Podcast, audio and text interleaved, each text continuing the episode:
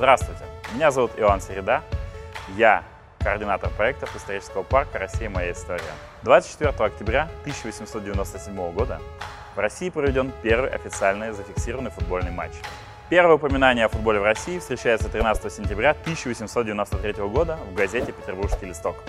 А первый настоящий футбольный матч состоялся 24 октября 1897 года в городе Санкт-Петербурге. В тот день на плацу первого кадетского корпуса встретились команды Василия Островского общества футболистов и кружка любителей спорта КЛС, или просто спорт. Футболисты спорта проиграли Василия Островцам со счетом 6-0.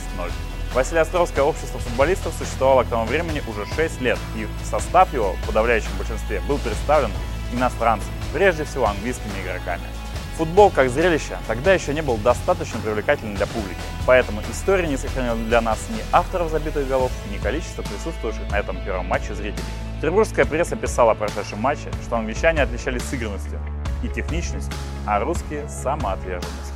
В августе 1901 года был создан первый в России городской орган управления футболом – Санкт-Петербургская футбольная лига – том же году футбольный клуб «Невка» стал чемпионом Санкт-Петербурга. Первый чемпионат Российской империи состоялся только в 1912 году. Сегодня футбол – самый популярный вид спорта в России. По данным Росспорта, в секциях и клубах страны футболом занимается более 13,5 миллионов человек. И, конечно же, для всех них является значимым праздником Всемирный день футбола, отмечаемый ежегодно 10 декабря.